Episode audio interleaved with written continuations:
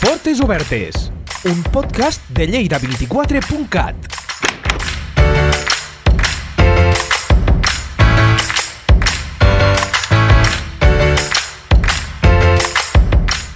L'Arboràtum de Lleida és un espai de gairebé 7 hectàrees que acull més de mig miler d'espècies d'arbres i arbustos ordenades segons el bioma de la terra en què viuen. Els referents més especials són els arbres. Per això, hi ha representats quatre dels biomes arboris més importants del planeta, dins dels quals s'han reconstruït una vintena de paisatges diferents. L'espai porta el nom de l'il·lustre científic lleidatà Pius Foniker, nascut a Lleida el 1888 i que va consagrar la seva vida a la divulgació i la investigació de la botànica catalana i espanyola de mitjans del segle XX. I és que aquest espai està precisament dedicat a difondre el coneixement sobre el món vegetal, així com a sensibilitzar els ciutadans sobre el valor de la biodiversitat i el paper fonamental que juga per a la humanitat, posant èmfasi en la necessitat de conservació de l'entorn natural davant les amenaces. Per conèixer en profunditat què es fa en aquest espai i com funciona, avui obrim les portes de l'Arboràtum de Lleida.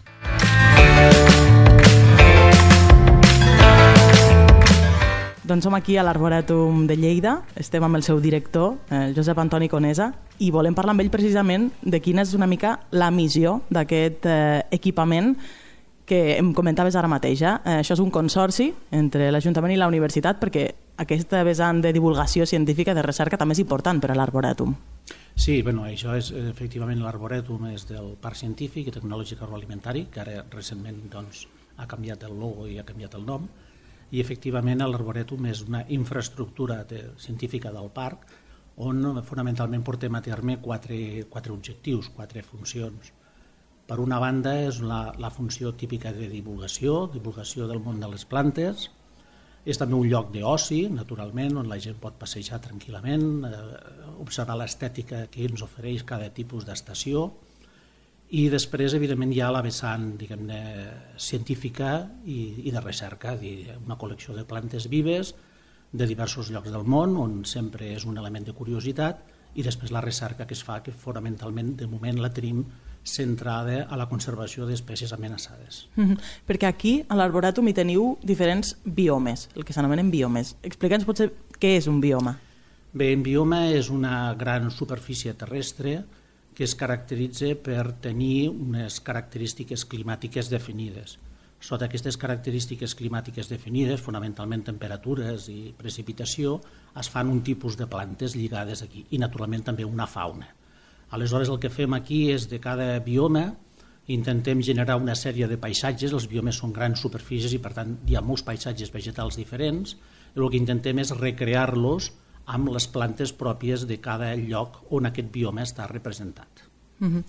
Com ho feu això tenint en compte que les condicions climàtiques de Lleida són les que són? Bé, aquesta és la feina, de, la feina tècnica, la feina dels jardiners, en definitiva, que és la de que les espècies, malgrat que el clima global és un clima dur, extrem, el de Lleida, molta calor, fred, a l'hivern, naturalment, doncs es puguin trobar totes les plantes de llocs molt diferents, amb temperatures i necessitats d'aigua diferents, que puguin estar bé. Aleshores, doncs, són feines de donar el rec adequat, un rec personalitzat, jo sempre he definit que això és com un gran hotel on hi ha diversos doncs, hostes i cada hoste té les seves manies. En aquest cas, diguem, les manies són les diverses espècies que tenen uns requeriments especials i fem una atenció personalitzada pràcticament espècie per espècie. Quan se posen malaltes no es posen malaltes totes les espècies. Per tant, voldrà dir que hem de tindre aquesta cura especial, fer un seguiment, a vegades evidentment se'ns escapen coses, són moltes les plantes que ja tenim, tenim poc personal en aquest sentit i aleshores doncs, fem aquests esforços i això és el mèrit, és un repte aconseguir que plantes de llocs molt diversos puguin sobreviure a Lleida, mm -hmm. està clar.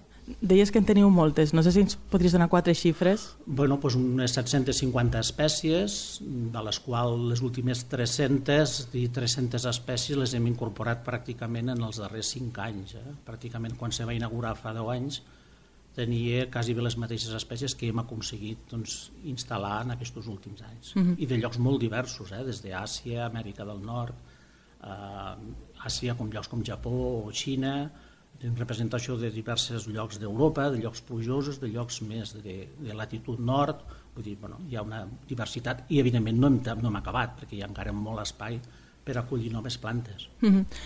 Fa una dècada que es va estrenar aquest arboràtum. Eh, en aquests 10 anys, com ha canviat la, la seva fisonomia? Com ha canviat eh, el, el seu aspecte, que potser és el que més crida l'atenció a la ciutadania quan ve a visitar-lo? Jo penso que ha canviat moltíssim perquè, evidentment, en 10 anys els arbres no solament han crescut en alçada, sinó que han guanyat volum.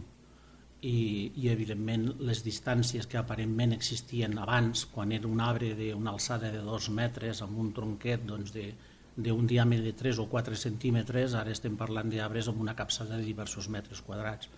Per tant, han guanyat ombres, han guanyat volum, i sobretot en una època com aquesta, estem a la tardor, doncs quan mires pots arribar a veure doncs, colors molt diferents, que aleshores tenen unes capçades molt reduïdes, per tant, estèticament hem guanyat molt, i evidentment emplenant espais amb noves espècies i nous individus. No?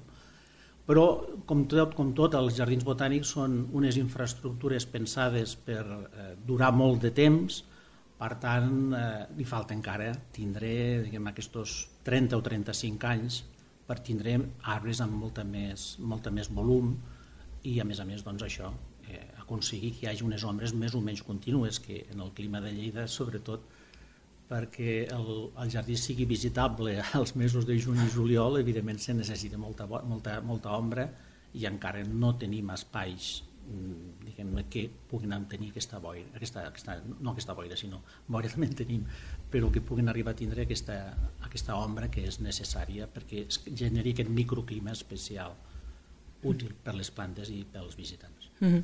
Parlàvem d'aquesta eh, funció de, de recerca, d'investigació que també es fa eh, el canvi climàtic eh, sembla que, bueno, sembla no, ho impregna tot avui en dia, no? Mm. Eh, hem d'aprendre a conviure amb ell, mm. eh, intentar pal·liar-lo. En aquest sentit, quina és la tasca que es pot fer des d'un jardí botànic com l'Arboratum? Pues, evidentment, és monitoritzar, fer un seguiment d'aquestes espècies doncs, americanes, asiàtiques, de llocs diversos, que sabem que són procedents d'àrees molt concretes, amb uns requeriments eh, determinats, i poder valorar com aquestes plantes s'adapten, per exemple, al clima de Lleida, que en aquest cas, si estem parlant de plantes amb temperatures mitjanes anuals baixes o grans precipitacions, doncs el clima de Lleida, que és molt més sec, és una miqueteta la tendència que es tindrà amb un canvi climàtic, dins, a condicions cada vegada més seques. Per tant, veure com s'adapten aquestes plantes, quines plagues els afecten, normalment les plantes se debiliten quan tenen estrès, quan pateixen un estrès climàtic, i aleshores és una manera d'anar preveent què és el que passarà amb aquests boscos. El que passa que és veritat que no hi ha cap eh, projecte específic diguem, eh, dotat econòmicament per poder fer aquest tipus de seguiment, eh? a nivell de sensors, etc etc. Mm -hmm. Això està per fer, però clar, no depèn únicament de nosaltres. Nosaltres com a espai ja tenim l'espai per oferir-lo.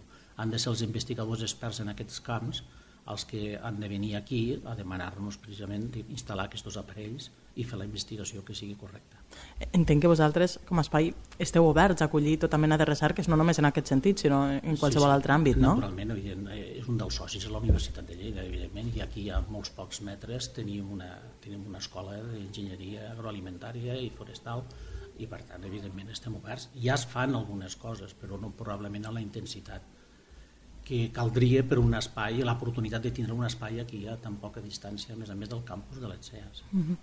Deies que, a banda d'aquest temps que fa falta perquè un equipament com aquest doncs, eh, tingui les dimensions dels arbres, aquest creixement que comentaves, a banda d'això, què més creus que li fa falta a l'arboràtum o, o què més eh, podria tenir per tal de, de situar-se com un equipament capdavanter a la ciutat? Perquè no sé si tu també tens una mica la sensació de que és una mica un desconegut, un gran desconegut. Sí, jo penso que aquest és el gran problema. Vull dir, quan, quan aquí fem visites i la típica pregunta més o menys obligada, així per trencar una mica el gel amb els visitants, els diem, bueno, vosaltres coneixeu l'arboreto? Heu vingut aquí per alguna raó específica? Quan diguem, sentim els comentaris de la gent, la major part de la gent és la primera vegada que, que ve, o n'ha sentit parlar, ha passat molt pel, per la vorera, però sempre ah, tinc curiositat per entrar i no acaba d'entrar, no? Vull dir, és evidentment el gran desconegut i, és clar, quan un espai no es coneix bé, ni tampoc probablement molts dels governants no el coneixen bé, eh, troben que és no, no, nosaltres veiem que és un espai una miqueteta, diguem-ne, mancat de suport institucional perquè els propis, diguem, dirigents probablement no coneixen ni l'espai ni les possibilitats que pot oferir l'espai. Eh, un espai com aquest en el que es pot fer divulgació científica als nens, ja ho fem des del punt de vista de les escoles que venen, no? però que és un espai, una autèntica pantalla de difusió del món vegetal i ara com estem, canvi climàtic, eh, tot el que és intentar maximitzar la presència vegetal a les ciutats per reduir doncs, eh, l'augment de les temperatures, disminuir el diòxid de carboni, això és un element que jo penso que no està suficientment explotat en aquest sentit. Què falta? Jo penso que falten més recursos humans per poder atendre totes les escoles que venen, no som suficients per poder fer aquesta difusió i, evidentment, també mantenir un jardí botànic quan comença a tindre una certa edat eh, costen molts diners i aquests diners solament poden ser compensats doncs, amb l'alegria de veure que la societat, la ciutadania de Lleida sempre ho beneficia d'un espai d'oci, un lloc on recollir-se, on els nens puguin aprendre exhibicions de les plantes que estem oferint. Mm -hmm. Perquè parlaves també d'aquesta aquest, ombra que ha, ha de proporcionar o hauria de proporcionar. Eh, de fet, està recollit l'Arboretum com un dels refugis climàtics, per exemple, dins de la ciutat de Lleida a, a, a l'estiu, però tot i així eh, com a què costa no? arribar fins aquí dalt. Eh, també el, el passeig tampoc acaba de ser del tot agradable. Sí, és cert, eh? Vull dir, estem, estem a Ciutat Jardí, l'espai és immillorable, és un espai obert, no hi ha edificacions pròximes i per tant això és, és extraordinari.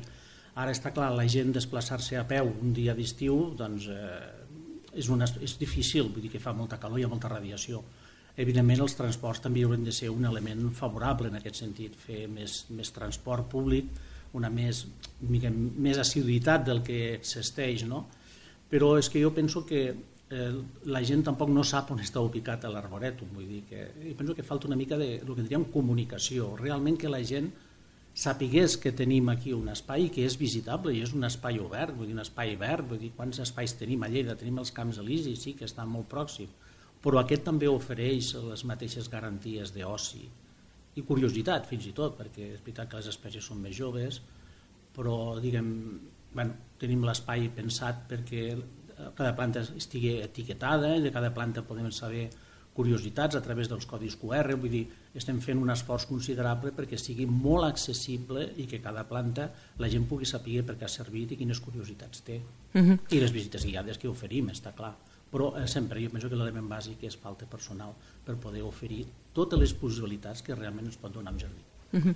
eh, explica'm una mica eh, si ara algú eh, vingués aquí al, a l'Arboretum, al Jardí Botànic i, i volgués fer una ruta, tu quina ruta li recomanaries? Un petit recorregut que pugui fer per aquí? No, en realitat el, ja tenim marcats al, al, al plafó d'entrada, tenim marcats ja uns itineraris, vull dir, senzillament donar tot el tom al Jardí Botànic seguint els camins principals, vull dir, seguint el camí principal ja passes per tots els biomes i tots els espais que tenim destinats, vull dir que és únicament una lectura o senzillament que reculli un díptic a, a, la, a la taquilla, a la consergeria, i aleshores es pot fer una passejada per diversos llocs del món sense moure's, diguem-ne, de, de l'espai reduït del, del jardí botànic, eh? que en qualsevol cas són quasi 7 hectàrees de superfície que ofereix doncs, plantes de diversos llocs del món.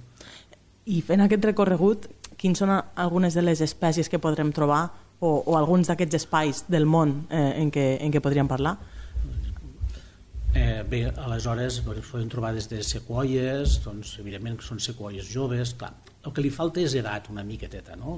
Ara que quan tu vas a un jardí botànic i veus aquells exemplars que tenen 150, 200 anys, que fa evidentment molts anys que s'ha inaugurat, des l'espectacularitat de l'arbre, no? l'estructura, l'arquitectura de l'arbre. Aquí, evidentment, això encara no podem jugar, però sí que tenim les espècies de les que en el, seu, en el futur, diré d'aquí a pocs anys, podrem no solament explicar, sinó que a més a més ho podrem veure. Ara solament ho podem explicar perquè són joves, no?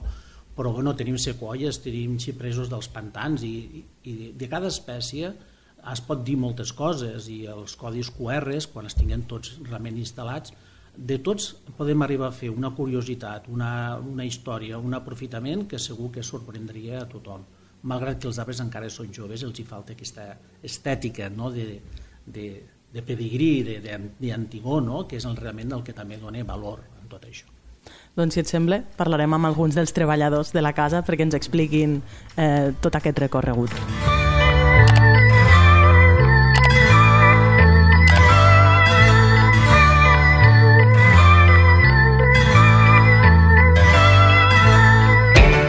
Precisament per conèixer tots aquests eh, detalls que ens explicava el, el director de l'Arboretum, parlem ara amb la Txell Mor, ella és la coordinadora. Eh, ell deia que ets tu qui ens pot explicar una mica eh, aquestes espècies, aquests recorreguts que podem eh, trobar en, en aquest espai. Potser, mm, per fer una mica més personal, si, si tu ens, eh, ens haguessis de recomanar, què és allò que no ens podem perdre de cap de les maneres, si venim aquí a l'Arboretum, què ens diries?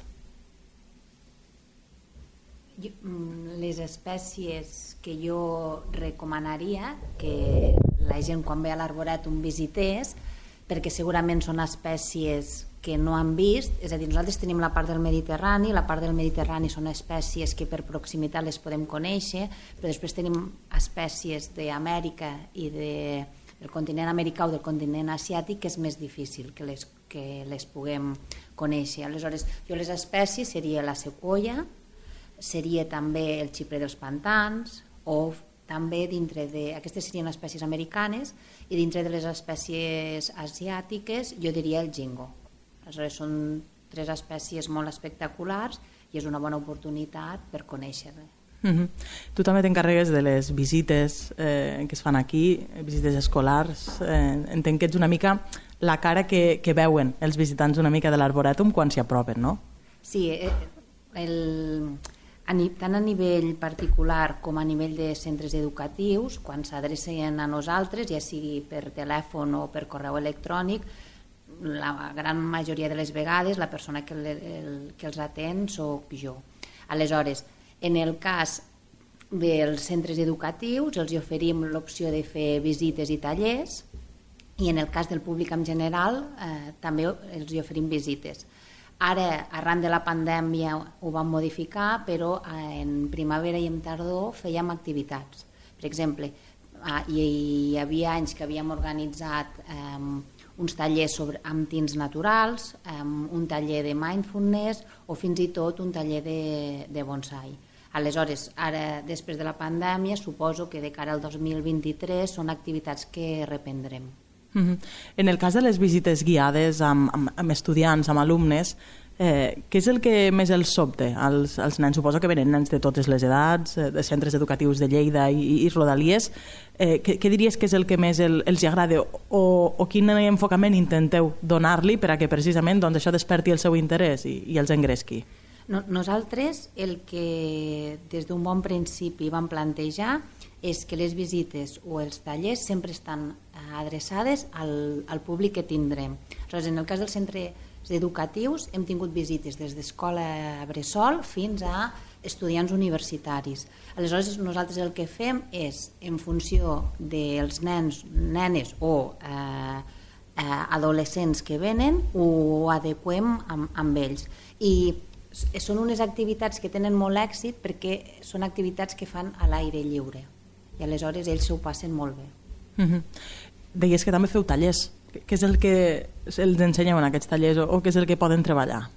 Per exemple, un dels tallers que fem ara a la, a la tardor, amb referència amb el que abans ha comentat el director, a la tardor és un bon moment per veure el canvis de colors que el jardí botànic ofereix. Aleshores, un de, eh, els tallers és a la tardor els arbres canvien de, de color i els nens és un taller adreçat a nens de primer i de segon, aleshores a través de fulles que ells recullen després fan una sèrie de manualitats. Mm -hmm. Entenc que la recepció és, és bona per part de les escoles, per part de les famílies també que puguin venir. Sí, hi ha una sèrie d'escoles que cada any eh, repeteixen i una de les activitats que ofereixen a l'escola és fer una visita o un taller a l'Arboretum. Mm -hmm.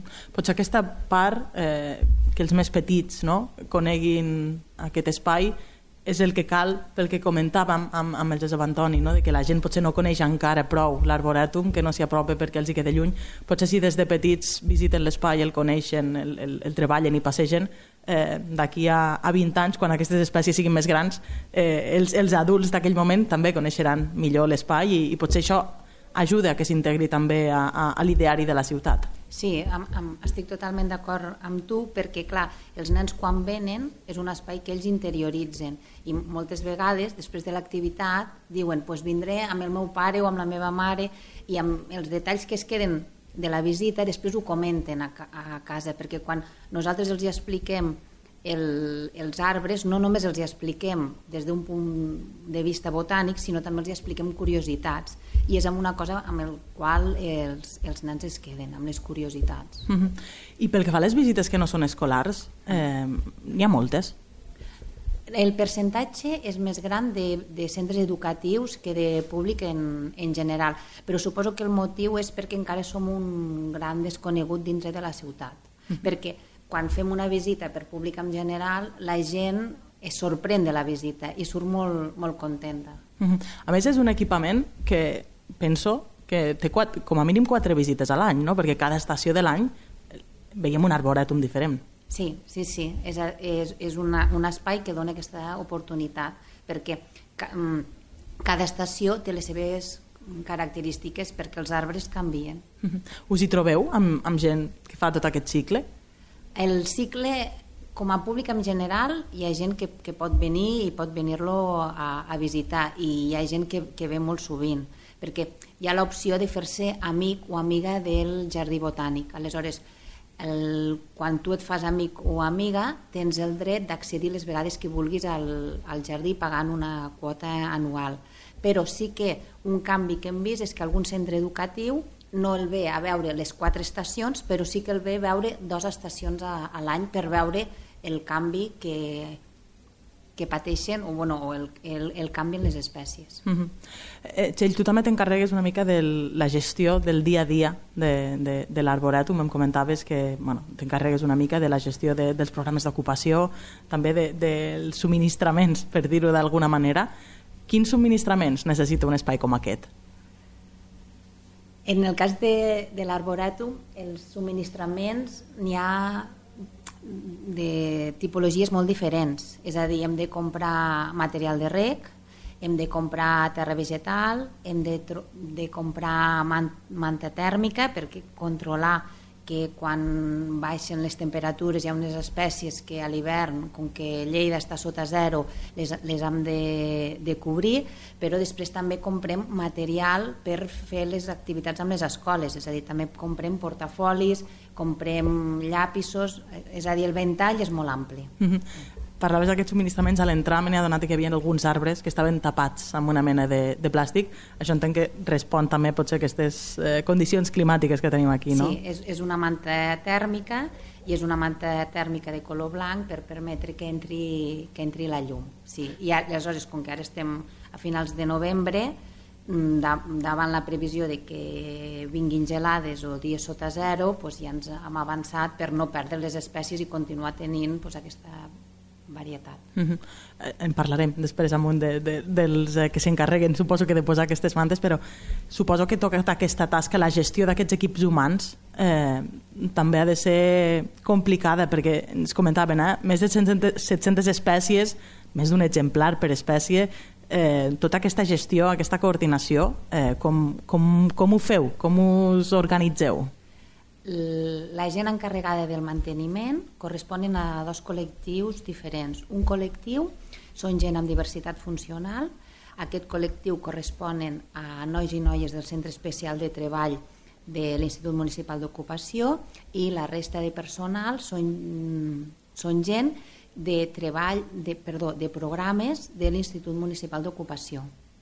Aleshores, aquesta gent en el cas de, de les persones del Centre Especial de Treball sí que tenen experiència amb jardineria, però en el cas de la gent que ve a, amb els programes de l'Institut Municipal d'Ocupació és gent que l'hem de formar. Mm -hmm. Per tant, a banda d'aquest vessant divulgatiu i científic que comentàvem, el vessant de l'oci, també tenim aquí un vessant inclusiu mm, per part de, de l'arborètum, és a dir, ampliem, diguéssim, un altre, un altre àmbit, no? el d'oferir formació, oportunitats laborals a persones doncs, en risc d'exclusió per diferents casuístiques. Sí, sí, sí. És tot el personal que tenim al, treballant al jardí és gent amb risc d'exclusió social per algun motiu i aleshores aquí tenen una, una oportunitat. Uh -huh. eh, com és la- l'acollida de les persones que entren noves a treballar aquí? Perquè entenc que és, probablement és una feina que molt diferent al que havíem fet fins, fins llavors. Tu que més o menys eh, parles o, o, o tens contacte, no sé si amb tots, però amb uns quants, eh, diries que és una feina agraïda en aquest sentit? El, clar, la, la gent que treballa amb nosaltres normalment està sis mesos o un any. Aleshores, clar, al començament és una tasca molt d'acompanyament, perquè és un espai que no coneixen, és una feina que tampoc, aleshores eh, tu has, has d'estar amb ells i els, has i, i els has de, i els hi has d'explicar i has de tenir en compte que no és un jardí com qualsevol altre, perquè aquestes 750 espècies tenen unes característiques molt específiques. Quan acaben el programa, tots volen repetir. L'únic el problema és que són programes que no poden repetir. Aleshores, es senten molt acompanyats i molt recolzats, perquè, clar, des de l'Institut Municipal d'Ocupació, tots ells tenen uns tutors o unes tutores que també els acompanyen. Mm -hmm.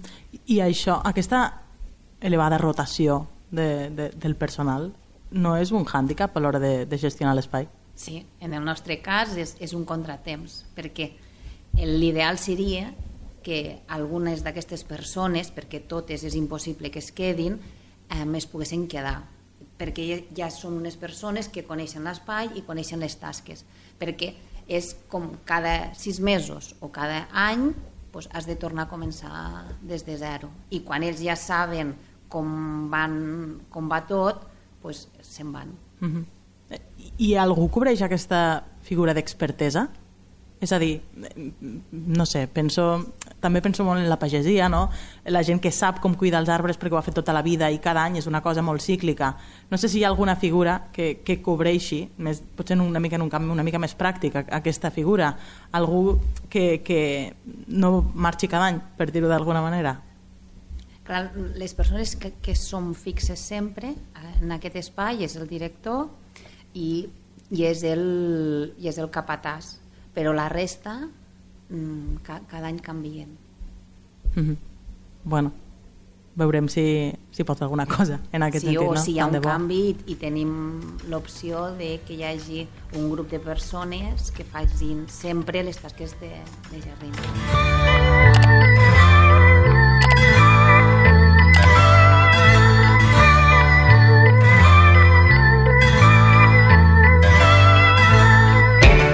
Acabar de cobrir aquest espectre eh, de, de les tasques que es fan aquí, una mica aquí a l'Arboràtum. Ara saludem al coordinador de manteniment, que és el Rubén Adamut. Molt bones. Bones. Eh, tu ets l'encarregat sobre el terreny, diguéssim, de, de cuidar aquestes plantes, eh? Sí. Com vas arribar a, aquí a, a l'Arboràtum a treballar-hi? Bueno, aquí vaig arribar a través d'una entrevista a l'IMO. Vaig fer l'entrevista bueno, amb diferents companys i, i la vaig passar i a partir d'aquí vaig començar un any ja, i després de l'any pues, ja en principi ens hem quedat aquí ja fixes sobre el terreny.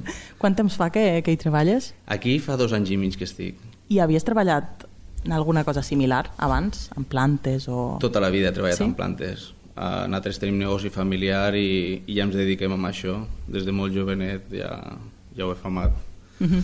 Sí. Però suposo que la feina aquí és molt diferent a treballar a, a un negoci familiar, o no? Sí, clar, nosaltres ens dedicàvem a vendre al públic i aquí te dediques a mantindre, a donar-li pues, l'espai que necessita cada planta de totes les espècies que tenim i mantindre-les. Depèn l'època, pues, per exemple, a l'hivern les podem, les tornem a reestructurar perquè a la primavera tornin amb força a brotar i siguin atractives per la gent. Uh -huh. Els arbustets els podem, pues, bueno, manteniment de fulles, una mica el que necessita les tasques d'hivern de jardineria. Mm, ens podries explicar més o menys com és un dia a la teva feina a, a l'Arborètum? Eh, què, què és el que fas quan arribes? No sé si, si m'imagino fas una ronda per veure que tot estigui en ordre o, o com va això? Mira, un dilluns de, de qualsevol setmana, eh, normalment arribem, ens reunim amb tots els treballadors i llavors coordinem les que són les tasques. Les tasques, clar, nosaltres el dissabte i diumenge no hem vingut a treballar. Llavors el que és fulla, doncs tens que, que netejar tots els passillos, tens que donar una llada per si ha fet aire, que alguna rama no s'ha caigut, i i donar un vistàs més que res, pues, sobretot els recs. Ara ja que comencem a tancar recs, que no hi ha cap fuga, que no sé, que s'escapa, a vegades trobes algun animalet mort també, eh? pues, bueno, fer les tasques normals de cada setmana. I una vegada que ja has, a tothom els has coordinat, pues tu fent ves a retrellar els passillos. Ara podar, ara recollir fulles, els coordines i a partir d'aquí ja van sols. Uh -huh. Ja van fent les tasques que els hi toque. Diries que la tardor, l'hivern, és l'estació més dura a nivell de feina? Quan, quan teniu més feines i més no? No, nosaltres quan tenim més feina és a la primavera. A la tardor i hivern, a veure, és feina dura perquè és una feina molt monòtona de podar. Te carregues molt, sobretot els braços i la mà, fas més força per veure quines rames, tens que fer molts transportaments per, per al puesto de resta que tenim, però la més dura jo és la primavera. La primavera tens que desbrossar, ja, ja toques maquinària més forta, tallar, tallar setos per estructurar pues, alguna cosa que tenim de valla, d'arbres, tornar a donar-li la forma, motogespes, tenim les gespes, eh, se tenen que abonar, se tenen que tallar cada setmana i jo penso que a partir d'aquí és l'època més dureta, primavera, estiu, i a partir de la tardor pues, ja comença una mica més a, a baixar la feina i és quan tenim menys personal també sempre intentem tindre el personal primavera-estiu que quan és lo durillo i després ja baixem Uh -huh. eh, en el, clar, parlàvem, eh? és que clar, el clima de Lleida condiciona molt eh, un espai com aquest. Eh, no sé si també tens alguna mica el, el sentiment doncs, de quan arriba l'hivern, la por de que la feina feta durant la resta de l'any se'n vagi en orris perquè vingui una gelada inesperada o de sobte una baixada de temperatures i, i ho engegui tot en l'aire. No, perquè tenim molt, molt localitzades les plantes que són les que pateixen molt a menys de 0 graus, ja les tapem Ara, per exemple, hi ha totes les plantes que, que no suporten el menys 2, menys 3, ja les tenim tapades i a partir d'aquí ja anem tranquils. I ja comencem a, a podar. I l'altre, bueno, la veritat és que com ja ho hem fet cada any, ja saps com, com rebrota l'arbre, el que necessite i l'espai que li tens que donar a cada bioma dels que tenim. O sigui, no no n'hi ha cap de problema. Uh -huh. Ja és una feina més no monòtona perquè cada any desenvolupen diferents les plantes, plantes, plantes noves també, per una mica ampliar cada zona de les que tenim, però és feina, una cosa te lliga a l'altra. En aquests dos anys i mig que portes aquí, quantes plantes creus que pots haver plantat? Jo te diria que he plantat més de 100 plantes, eh? De les 300 que hem ampliat, unes 100, 100 i pico les hem plantat nosaltres, eh? I clar, quan les plantes, li tens que li fas el forat com és lo normal, no? Però li fiques el seu rec, el seu cartell, o sigui, li dones la seva importància a cada, a cada bioma que, que la plantes. O sigui, bé, home, jo estic molt content, la veritat.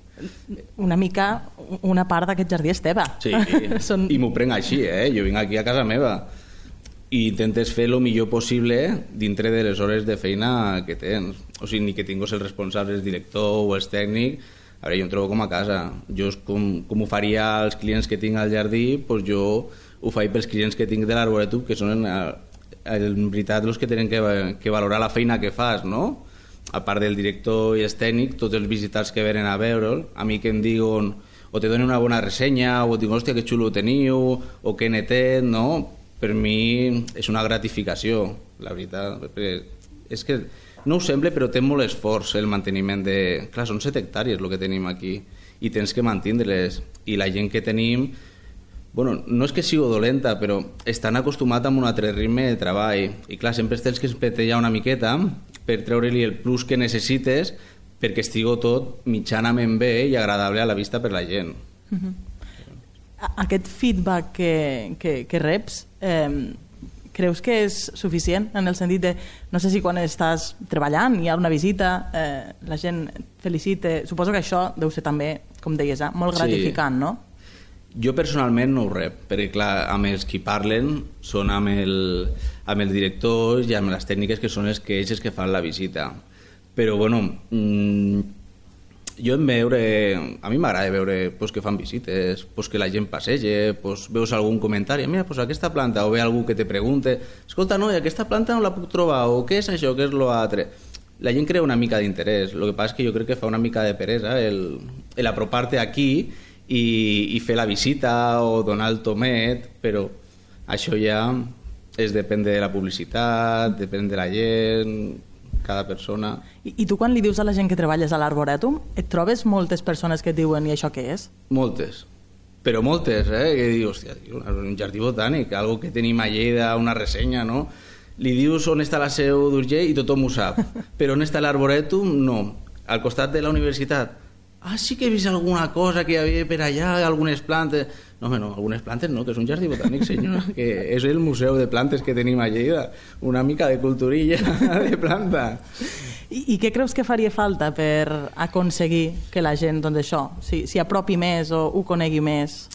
Jo alguna vegada ho he comentat, jo crec que ens fa falta publicitat, però ja no publicitat només de, de ràdio o de boca a boca o de Facebook o de redes socials, sinó publicitat a l'hora de que alguna empresa es vulgui promocionar un dia algun Mercadona, eh, algun Albert Soler o Ramon Soler o no sé, alguna empresa de les que tenim aquí a Lleida que digo, mira, és que a mi m'interessa i ara amb l'espai verd que es porta molt, escolta, millor que ho tenim aquí és que no ho pots tindre a cap puesto. Te fas una promoció aquí, pactes amb, el, amb el que són els jefes, a altres en recolzes econòmicament per poder comprar material, clar, totes les màquines s'espatllen necessitem gasolina, necessitem gent. A veure, necessitem més recursos dels que tenim. I jo crec que una manera d'aconseguir-ho podria ser que alguna gran empresa de les que tenim a, a Lleida ens ajuden nosaltres a donar una mica de publicitat i ells pues, a donar una mica de diners. doncs tant de bo eh, aquest podcast serveixi perquè bueno, aconseguim una mica més de recursos per l'Arboratum. Pues moltíssimes gràcies i gràcies per vindre a donar un copet de mà. Gràcies a vosaltres. Portes Obertes, un podcast de Lleida24.cat.